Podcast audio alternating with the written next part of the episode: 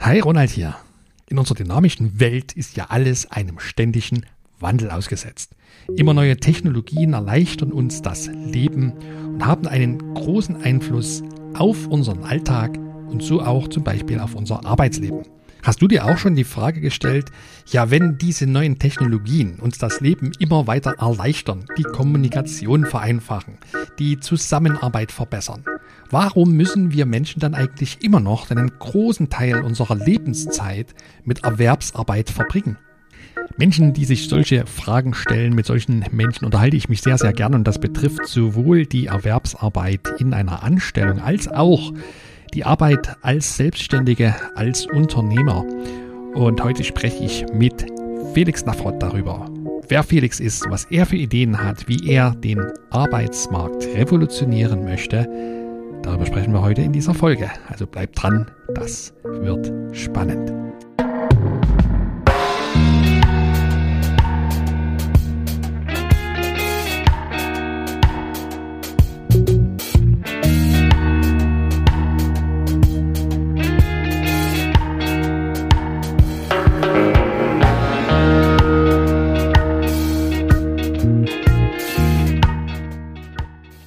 Ja, und damit herzlich willkommen hier bei Impact Makers, deinem Podcast für gutes Unternehmertum. Heute mal wieder mit einer Interviewfolge mit einem ganz tollen Gast, der heute auf dich und auf mich wartet. Und bevor wir hier richtig ins Gespräch einsteigen, möchte ich noch mit einem kleinen Hinweis beginnen und zwar, wenn du selbstständig bist, Inhaberin, Inhaber eines kleinen Unternehmens bist, und selbst für dich das Gefühl hast, dass du viel zu viel arbeitest für viel zu wenig, was letztendlich für dich dabei herumkommt, dann lass uns doch darüber mal austauschen. Das können wir gern tun in Form eines Erkundungsgesprächs. Das ist für dich kostenlos und du kannst dir deinen Termin dazu sichern. Auf meiner Website unter www.impactmakers.de slash Erkundung. Den Link dazu, den verlinke ich dir hier natürlich auch in den Show Notes. Du kannst also in aller Ruhe diese Folge anhören und dann später nochmal zu diesem Link zurückkommen. Einer, der auf dem Weg zu einem großen Impact ist mit seinem neuen Business, ist Felix Nafrod. Felix ist Mitgründer der Jobplattform jobswap.io und das Gründerteam hat sich zur Mission gemacht, den Arbeitsmarkt von Grund auf zu revolutionieren. Wie die Idee dazu entstanden ist und welche Hürden dabei im Weg stehen und gestanden haben und wie Felix die für sich gemeistert hat, darum geht es in meinem heutigen Gespräch hier im Podcast. Und jetzt will ich dich nicht länger auf die Folter spannen. Nur eins noch, schön, dass du heute wieder mit am Start bist. Dankeschön dafür. Ja, hallo Felix. Schön, dass du heute beim Impact Makers Podcast mit dabei bist. Freue ich mich ganz besonders drüber. Du bist ja gerade dabei, dein erstes eigenes Business mit JobSwap.io aufzubauen. Bevor wir dort im Detail tiefer einsteigen, verrat mir doch mal bitte, wie viel Prozent der Menschen in deinem Umfeld, Familie, Freunde, Bekannte, eigentlich selbstständig sind. Oh, ähm, das ist schwierig in Prozenten auszudrücken, aber mein Vater ist auf jeden Fall selbstständig, also mir wurde das schon ein bisschen vorgelebt. Ähm, meine Mutter war zwischenzeitlich auch selbstständig. Ähm, selbst mein Großvater hat mehr oder weniger selbstständig gearbeitet, also im familiären Umfeld doch schon recht viele, wenn ich so drüber nachdenke. Ähm, und im Freundeskreis, in dem Teil würde ich sagen, auch einige, aber dort hauptsächlich im handwerklichen Bereich. Also bist du dort nicht so ganz die Ausnahme, ist interessant. Da möchte ich dann später gerne nochmal drauf eingehen, weil ich glaube, das Umfeld spielt auch immer eine entscheidende Rolle für äh, Menschen, die sich mit dem Gedanken tragen, was eigenes starten zu wollen. Jetzt geht es aber hier ans Eingemachte. Felix, wir haben uns ja kennengelernt über einen Blog, den du ins Leben gerufen hast. Das ist der Blog fachkraftmangel.io. Ich verlinke, verlinke übrigens alle Infos zum Felix dann in den Show Notes hier zur Episode. Und du hast diesen Blog ins Leben gerufen, beschäftigst dich dort mit dem groben Thema, dem Wandel in der Arbeitswelt. Seit wann ist das denn für dich ein Thema geworden, wo du sagst, das finde ich interessant, darüber möchte ich gern publizieren und die Menschen mit meinen Gedanken konfrontieren? Also der Blog ist im Prinzip der allererste Schritt der Selbstständigkeit gewesen, ähm, quasi als Vorbote zu JobSwap.io.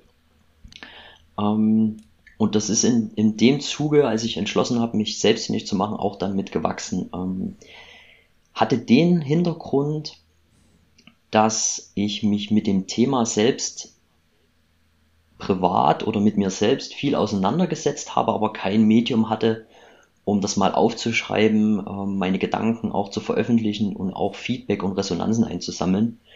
Und da hatte sich der Blog als erstes Mittel ähm, ja, angeboten und wie sich dann im Laufe der Zeit auch gezeigt hat, bewährt.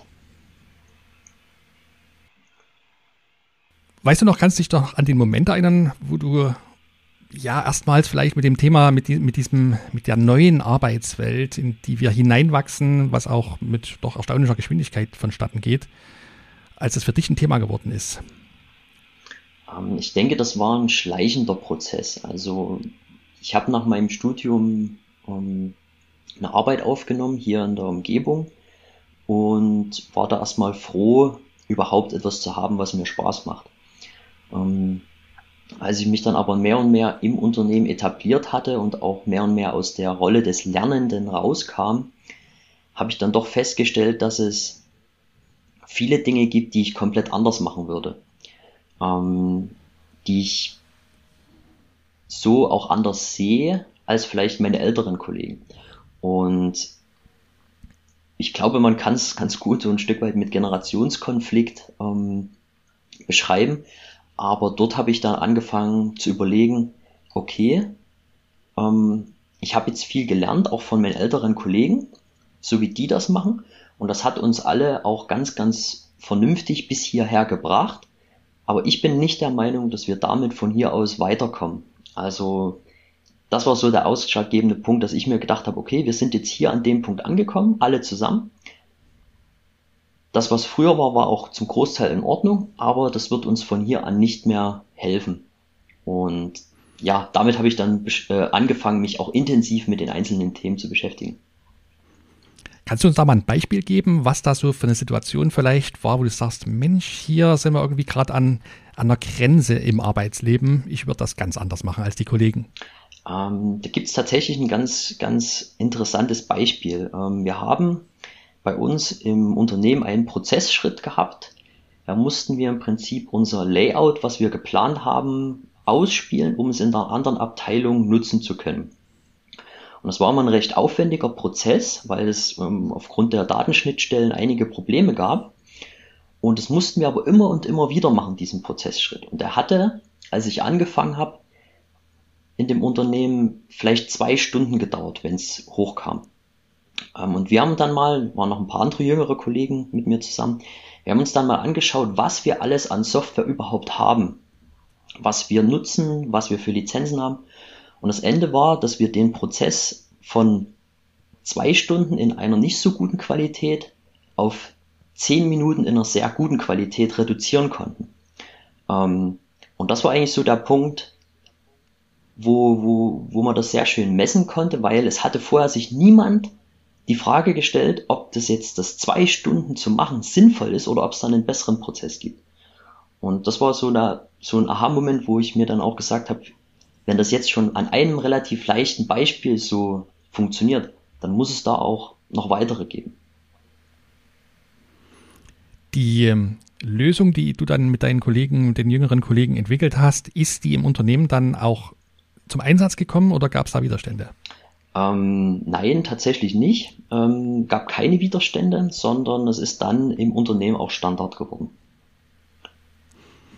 Aber trotzdem war das sozusagen so ein, ein Moment, der dich auch über deinen Job in der Firma hinaus zum, zum Nachdenken angeregt hat, wo du reflektiert hast und dich auch gefragt hast, ist das, wie wir es tun und vielleicht auch was wir tun, wirklich sinnvoll? Ist das schon so ein Moment gewesen? Ja, das war auf jeden Fall so ein Moment, wo man halt auch aus der persönlichen Sicht so ein Umdenken äh, bekommt von dem, dass man gelernt bekommt, wie etwas funktioniert, hin zu dem, dass man jetzt selber auch sagen kann und sagen sollte, wie denn etwas funktionieren kann. Also es war schon so ein vom, vom Schüler zum Lehrer-Moment vielleicht, ähm, um das ein bisschen plastisch darzustellen. Mhm. An der Stelle, als ich gehe mal davon aus, es gab dann sicherlich mehrere solcher Begebenheiten, wo du mal geschaut hast mit dem, das haben wir schon immer so gemacht, geht's nicht weiter.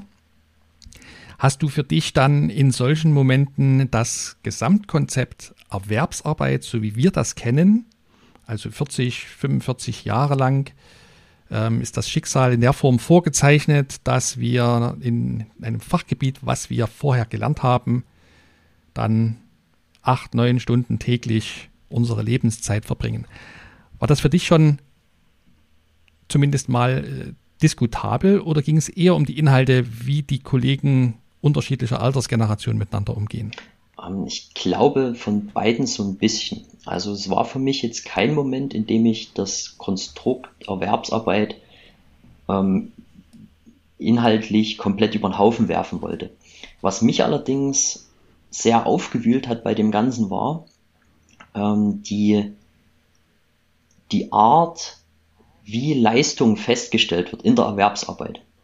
Also das ist jetzt, was das Beispiel, was ich genannt habe, ist natürlich ein sehr schönes Beispiel, wie man Arbeitsschritte effizient und schnell abarbeiten kann. So, und wenn ich meine Arbeit, das Ergebnis schnell, effizient und clever erziele, dann bin ich fertig mit meiner Arbeit und könnte rein theoretisch gehen.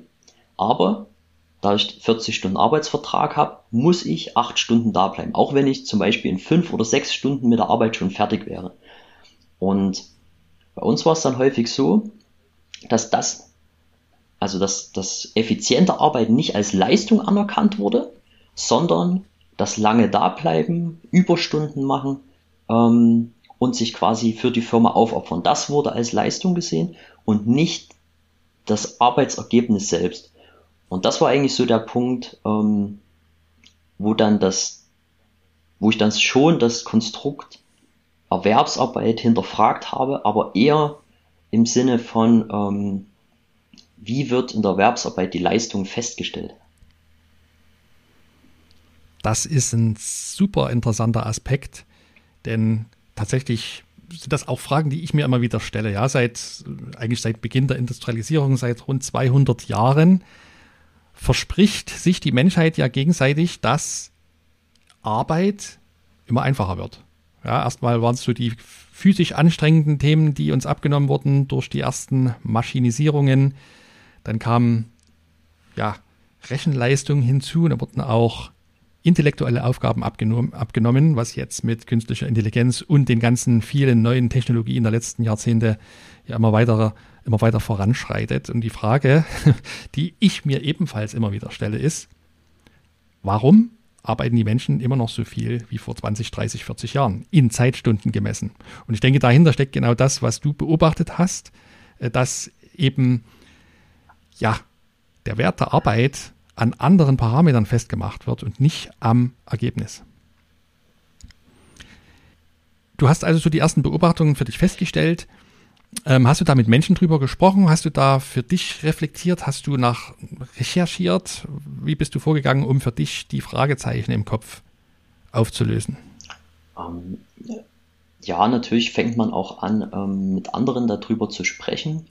Ähm, das war aber gar nicht immer so einfach, weil ich festgestellt habe, dass das Modell der Erwerbsarbeit doch als oder in vielen Teilen als unumstürzbar angesehen wird. Also die Arbeit wird häufig noch als Muss, als notwendiges Übel angesehen, ähm, die jetzt auch teilweise keinen Spaß machen darf, ähm, weil das Geld, was ich sonst am Monatsende ja nicht äh, bekomme, nicht gerechtfertigt ist. Also warum sollte ich für was entschädigt werden, was mir eigentlich Spaß macht? Und ähm, so dort war es eigentlich recht schwierig, dann auch entsprechende gemeinsame Ansatzpunkte mit anderen zu finden, um das Thema, ich sag mal, unvoreingenommen zu hinterfragen.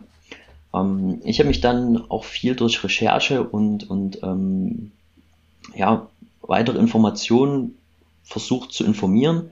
Bin dabei auf den äh, Begründer der New Work, Fritjof Bergmann, gestoßen, ähm, der einen super interessanten Vortrag gehalten hat. Ähm, und das war dann wirklich so dass der Erleuchtungsmoment, wo ich mir dachte, Mensch, Arbeit kann das sein, was man wirklich, wirklich will, wie es Herr Bergmann gesagt hat. Und ja, das wollte ich dann auch.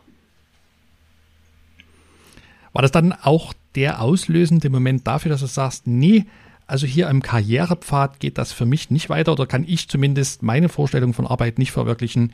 Ich muss mein eigenes Ding starten oder kam das später? Ähm, nein, tatsächlich war es andersrum.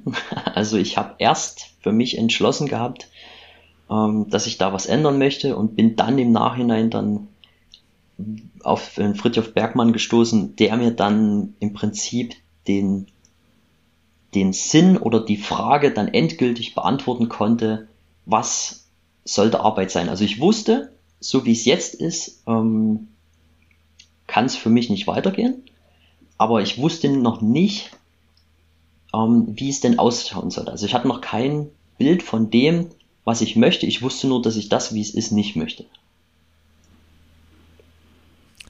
War das schon, hast du in dem Moment schon Konsequenzen gezogen und dein, dein Ausflug sozusagen in die Corporate-Welt beendet oder warst du da nach wie vor noch bei deinem Ingenieursdienstbüro beschäftigt? Also ich war zu der Zeit noch bei meinem ähm, Arbeitgeber beschäftigt und das war auch dann, also zu dem Schritt zu kommen, zu sagen, ich gehe da jetzt raus und mache mich selbstständig, das war ein Prozess. Also vielleicht nochmal ein kurzes Stück auszuholen. Die Arbeit selbst hat mir sehr, sehr viel Spaß gemacht.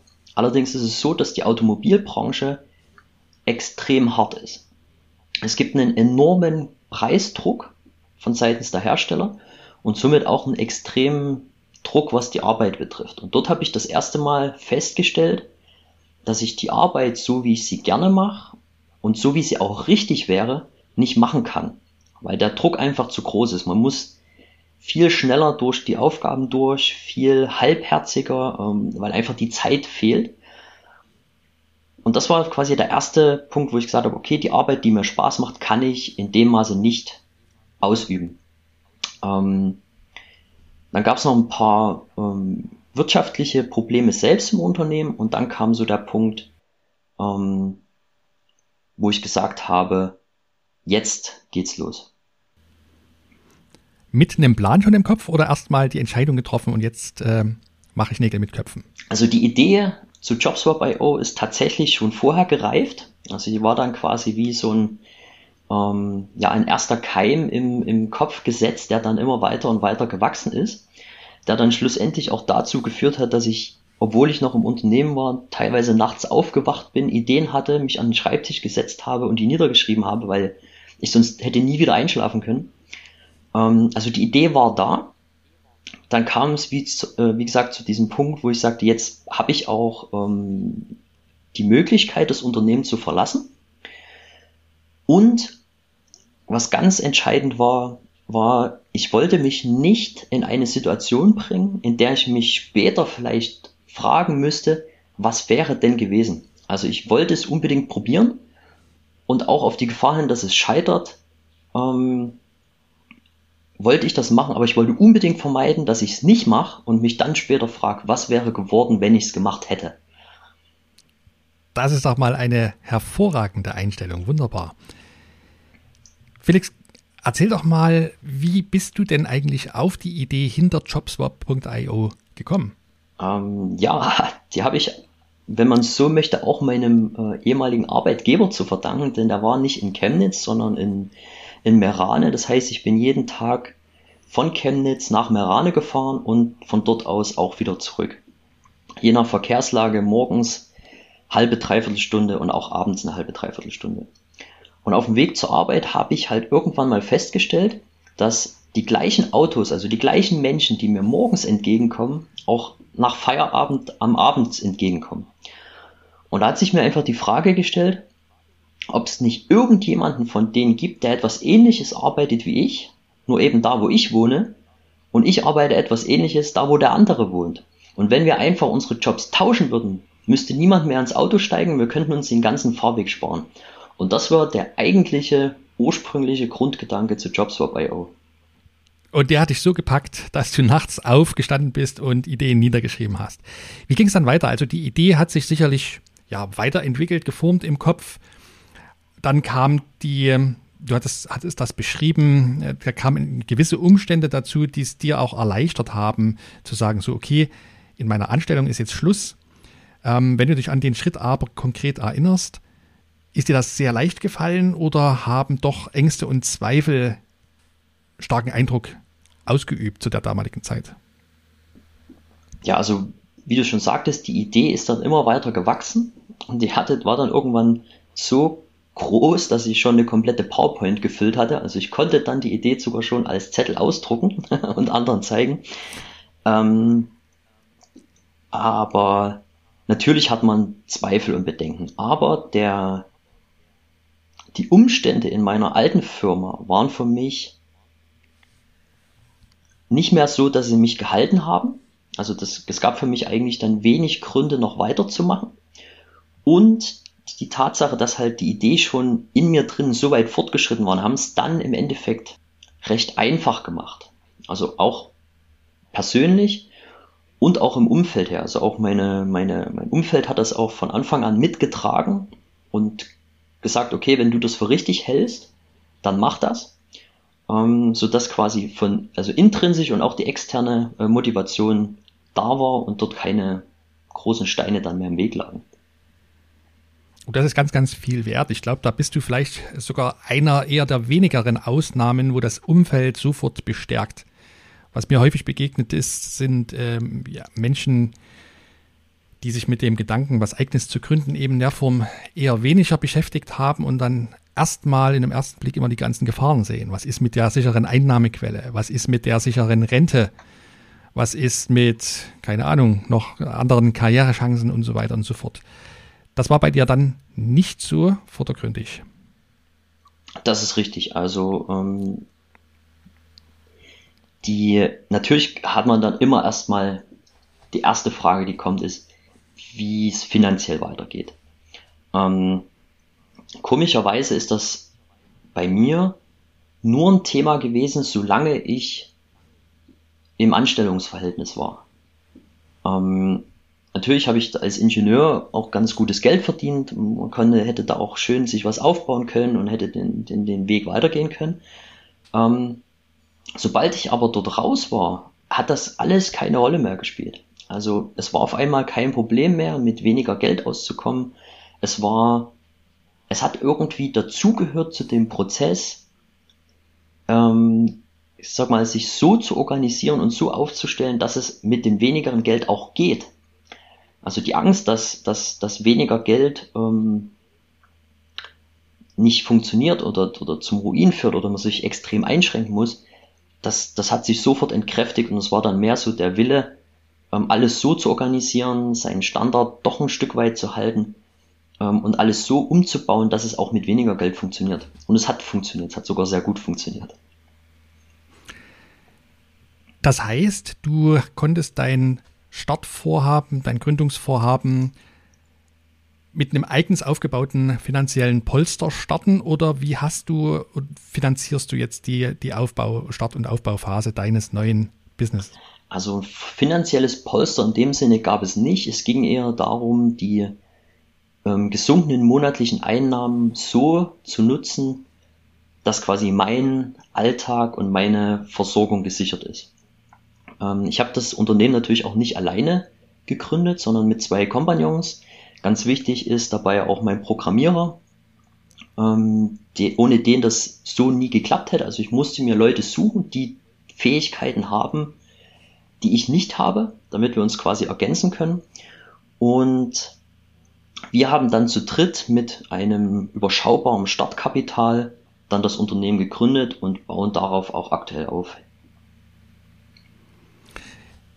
Damit wir das, so die, die, die entsprechenden Zeit, äh, ja, Zeitspannen, die vergehen von der Idee bis zum Aufbau, ein bisschen nachvollziehen können. Ende 2019 bist du aus deinem Erwerbsleben, wie du es bisher kanntest, ausgestiegen und hast den, deinen Fachblog fachkraftmangel.io gestartet. Wann kam es dann zur Gründung, die du gerade mit deinen äh, drei, äh, zwei Kompagnons beschrieben hast? Wann war der Punkt, wo ihr gesagt habt, jetzt geht's los, jetzt gehen wir zum Gewerbeamt oder zum Notar und starten unser Business offiziell? Ja, also es ist ein sehr, sehr langer Prozess tatsächlich gewesen. Ähm, du hattest gerade richtig gesagt, Ende 2019 bin ich aus meiner Firma raus, aber wir haben uns schon im Sommer 2019 zu dritt zusammengefunden gehabt und haben quasi die Idee wachsen lassen. Ähm, wir haben dann Ende 2019 bzw. Anfang 2020 uns auf ein größeres Stipendium beworben, auch in äh, Kooperation und Zusammenarbeit mit der TU Chemnitz. Haben dort sehr viel Zeit investiert und auch sehr, sehr viel Zeit im Endeffekt verloren, weil das Stipendium uns nicht gewährt wurde, wir aber lange darauf gewartet haben und ähm, ja, wir dann quasi wieder bei Null waren. Dann waren wir irgendwo im Sommer 2020, haben dann weitere Förderungen versucht in Anspruch zu nehmen, die uns alle aus den unterschiedlichsten bürokratischen ähm, Punkten vernachlässigt oder abgesagt wurden. Also wir haben die alle nicht bekommen. Ähm, so dass wir dann schließlich im Oktober 2020 gesagt haben, wir müssen jetzt gründen, wir müssen loslegen, ähm, unabhängig von Förderungen, unabhängig von Finanzierungen, es geht jetzt los. Ja, und dann sind wir im Oktober 2020 zum Notar, haben unsere UG angemeldet, haben in Chemnitz ein schönes Büro bezogen und sind seitdem äh, quasi auch voll geschäftsfähig unterwegs. Das muss man sich mal, liebe Hörenden, auf der Zunge zergehen lassen. Weit über ein Jahr ist leider, leider ergebnislos verstrichen, weil junge Gründer in der Fördermittellandschaft hier in unseren Landen sozusagen aus bürokratischen Gründen für nicht förderwürdig eingestuft wurden. Ich finde, das ja, zeichnet leider kein allzu gutes Bild aber umso besser ist dann euer Werdegang zu bewerten, dass ihr sagt, nee, wir machen das trotzdem. Und ihr habt euch, habt ihr euch dafür dennoch Hilfe gesucht oder seid ihr im Selbstversuch dann losgesprungen? Also wir haben das große Glück, dass wir alles, was wir technisch brauchen, selbst umsetzen können. Ähm, wir sind komplett selbst in der Lage, die Plattform entwickelt zu, äh, zu entwickeln. Wir haben die App selbst gebaut. Ähm, also die sämtliche Entwicklungsleistung, die hinter JobSwap.io steckt, konnten wir selbst realisieren. Und dafür brauchten wir im Prinzip nur unsere eigene Zeit. Also unsere eigene Zeit, Freizeit ist das, was wir investiert haben, zu Großteil. Ähm, wir haben uns verschiedene Hilfen gesucht, auch von unterschiedlichen Start-up-Beratern, sind dort aber bis zuletzt nirgendwo richtig angekommen. Also wir haben zwar häufig dann die, die Idee vorgestellt, uns wurde auch ein Stück weit geholfen, aber im Endeffekt war es dann so, okay, ähm, hier können wir nicht weitermachen oder hier können wir nicht weiterhelfen oder ähm, wenn es jetzt zur Finanzierung kommen sollte, dann sind wir nicht mehr dabei. Und das war schon auch ein bisschen enttäuschend, haben aber jetzt mit einer Dresdner Firma ähm, seit längerem eine gute Zusammenarbeit, die uns auch dann punktuell sehr gut berät. Ähm, und dort sieht es so aus, dass wir jetzt auch eine externe Finanzierung auf die Beine stellen können. Lass uns doch mal noch ein bisschen tiefer in JobSwap.io einsteigen. Also die Idee dahinter, so habe ich dich verstanden, war, ist, auf, ist quasi auf deinem beruflichen Pendelweg gekommen. Du hast gesehen, da fahren mir immer die gleichen Leute entgegen und zwar früh wie abends, nur dann in die andere Richtung jeweils. Ähm, da muss es doch was geben, wie sich das besser lösen lässt. Wer, wen sprecht ihr mit JobSwap.io an? Ich gehe mal davon aus, es wird ja mehrere, mindestens zwei Kundensegmente geben, die ihr damit erreichen wollt. Ja, also ähm, JobSwap.io ist im Prinzip die erste Jobplattform mit Jobtauschfunktion. Ähm, das hat den großen Vorteil, dass wir dadurch nicht nur offene Stellen in Betracht ziehen, sondern auch alle, die aktuell schon besetzt sind. Das heißt, wir sprechen im Prinzip jeden an, der aktuell über einen Job verfügt, aber nicht zu 100% zufrieden ist. Der, was weiß ich, einen zu langen Arbeitsweg hat, der Privatveränderungen hat und der Job einfach nicht mehr passt. Und anstatt sich auf offene Stellen zu bewerben, können im Prinzip der eigene Job zum Tausch angeboten werden und somit direkt mit jemand anders, wo es passen würde, getauscht werden. Mache ich das anonym in dem Falle oder stelle ich dort mein öffentliches Profil quasi rein? Also das ist natürlich alles anonym. Man muss ein Jobprofil anlegen, allerdings nicht mit Bezug zur eigenen Person. Also man muss bei uns nicht mit Klarnamen oder Profilbild oder Anschrift ähm, auftreten, sondern es ist quasi ein anonymisiertes Profil, was zeigt, was man kann, aber nicht, wer man ist. Kostet mich das was als Arbeitnehmer, wenn ich sage, ich möchte mich bei JobSwap re registrieren lassen, einfach mal schauen, denn da ist noch Luft nach oben, beruflich gesehen. Nein, also für Jobswapper, wie wir sie nennen, ähm, ist das Ganze komplett kostenfrei. Also die Anmeldung ist komplett kostenfrei und auch die Nutzung ist komplett kostenfrei und es gibt keinerlei versteckte oder zusätzliche Kosten für äh, weitere Funktionen, sondern es ist vollends kostenfrei. Wie finanziert sich dann das ganze Geschäftsmodell? Also wir hatten ja gesagt, dass wir nicht nur offene Stellen, sondern auch besetzte Stellen betrachten. So. Jetzt bringen wir natürlich auch offene Stellen auf, unser, ähm, auf unsere Plattform. Das heißt, Arbeitgeber können uns einen Suchauftrag erteilen wenn sie eine offene Stelle zu besetzen haben. Somit ermöglichen wir es unseren Nutzern quasi mit jemandem zu tauschen, aber auch sich offene Stellen anzeigen zu lassen. Und über diese offenen Stellen von Seiten der Arbeitgeber finanziert sich unser Modell. Für mich klingt das nach einem super spannenden Geschäftsmodell oder auch nach einer super spannenden Idee. Vor allem vor dem Hintergrund des Wandels des Arbeitsmarktes. Du sagst ja selbst auf deinem Fachblog dazu, dass seit Jahren schon sich dieser Arbeitsmarkt wandelt vom Arbeitgebermarkt zum Arbeitnehmermarkt. Was heißt das eigentlich für Arbeitgeber heutzutage? Ja, dass die klassische Zeit der Stellenanzeige vorbei ist. Das würde ich so sagen. Also wenn man zurückschaut, vor 20, 25 Jahren war es für Unternehmen ganz normal, eine Stellenanzeige zu schalten, mehrere Bewerbungen darauf zu bekommen und sich dann den Luxus zu gönnen, daraus den vermeintlich besten Kandidaten auszuwählen.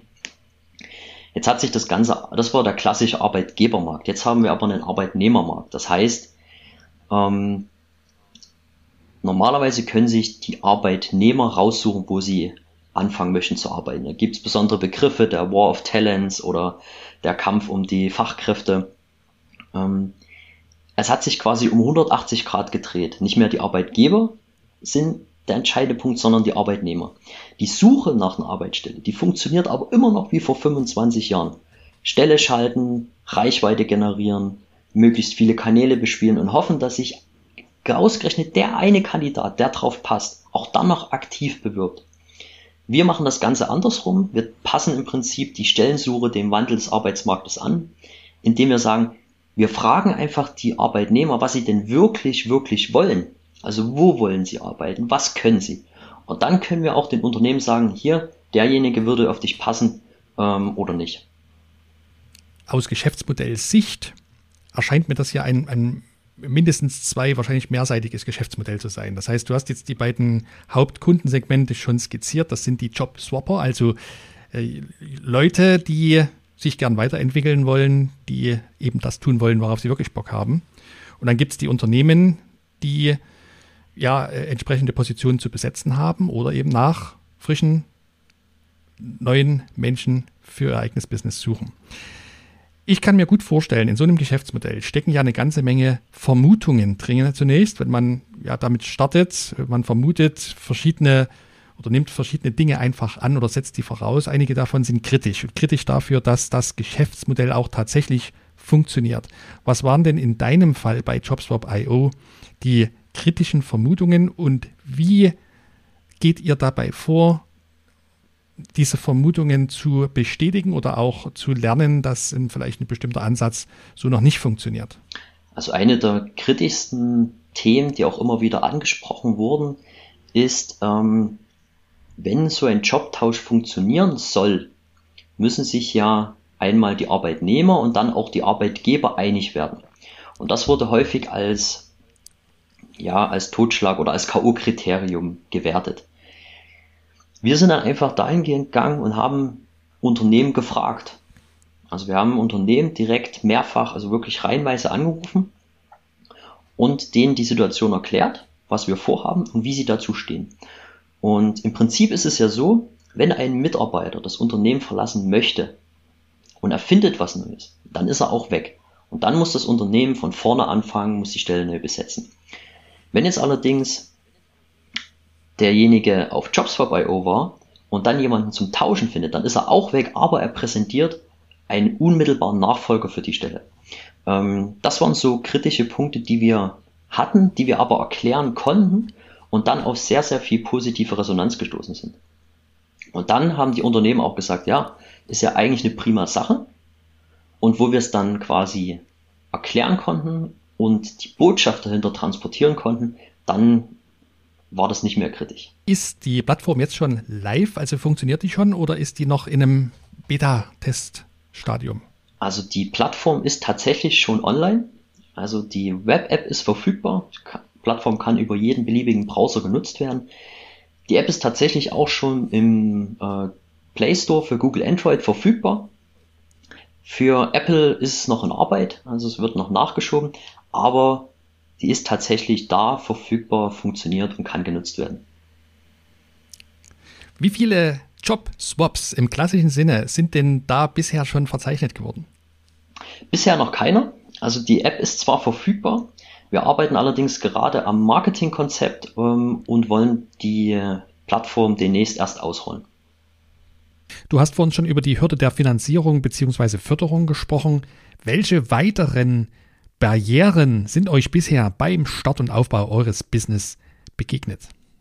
Ja, also ich sag, sag mal so, wir sind natürlich auch recht blauäugig in das Ganze gestartet, haben uns das alles viel leichter vorgestellt, was bürokratische Hürden anbelangt.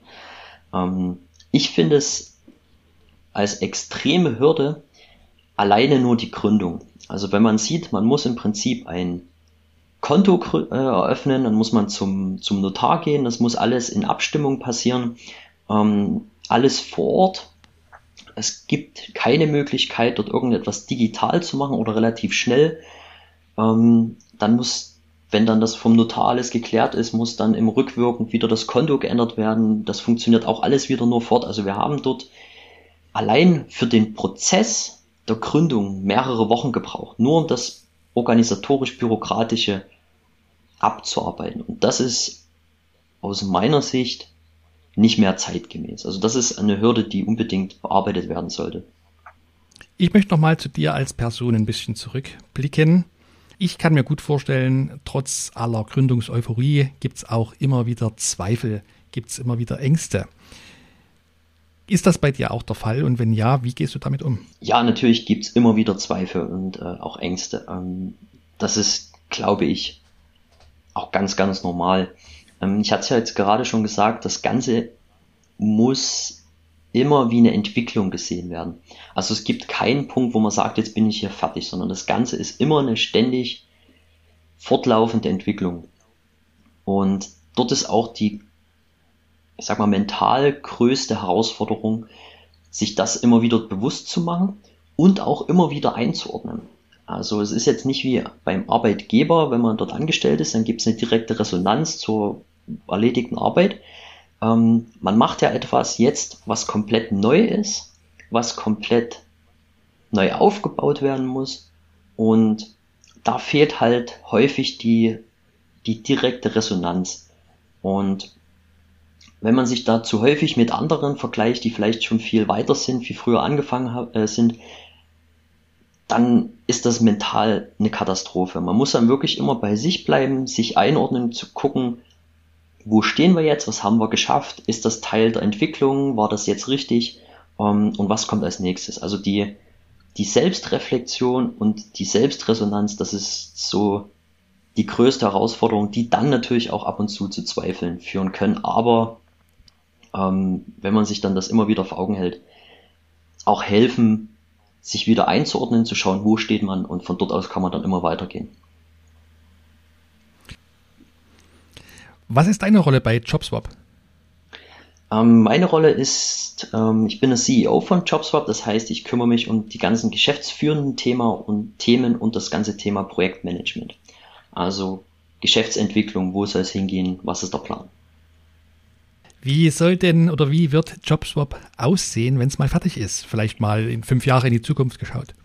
Das ist eine sehr, sehr gute Frage. Ähm, also wie soll JobSwap mal aussehen? Gut, äh, wir haben uns vorgenommen, einmal zwei Millionen Nutzer auf unserer Plattform zu haben. Und damit hätten wir schon 40 mal so viele Jobmöglichkeiten wie der aktuelle Marktführer an Stellenanzeigen. Das ist so unser eines Ziel. Und das andere Ziel ist, dass wir das Ganze EU-weit ausrollen. Das heißt, der Jobtausch ist jetzt nicht auf Deutschland begrenzt, sondern kann aufgrund der Freizügigkeit im gesamten EU-Raum umgesetzt werden. Also man kann dann auch zwischen Oslo und Wien, zwischen Lissabon und äh, Amsterdam tauschen. Das wäre alles kein Problem. Gibt es auf deinem Weg vom Studenten zum angestellten Ingenieur hin zum Gründer eines Startups Personen, Menschen, die dich maßgeblich inspiriert haben? Wenn ja, welche? Ja, die gibt es auf jeden Fall. Ähm, ich habe das Glück, in einem sehr behüteten Elternhaus aufgewachsen zu sein und habe dort schon sehr, sehr viel Grundvertrauen mitbekommen. Also quasi so eine Art Urvertrauen. Ähm, das hat mich natürlich sehr geprägt, aber es gibt da tatsächlich drei Personen, die mich nochmal besonders inspiriert haben. Das sind jetzt nicht, wie vielleicht manche sagen, Elon Musk und ähm, wie sie alle heißen, sondern es waren einfach drei Fußballkumpels von meinem Vater. Ähm, der eine ist recht früh, also wir sind am Dorf aufgewachsen, ist recht früh ähm, ausgewandert, erst Bangkok, dann Singapur, jetzt London.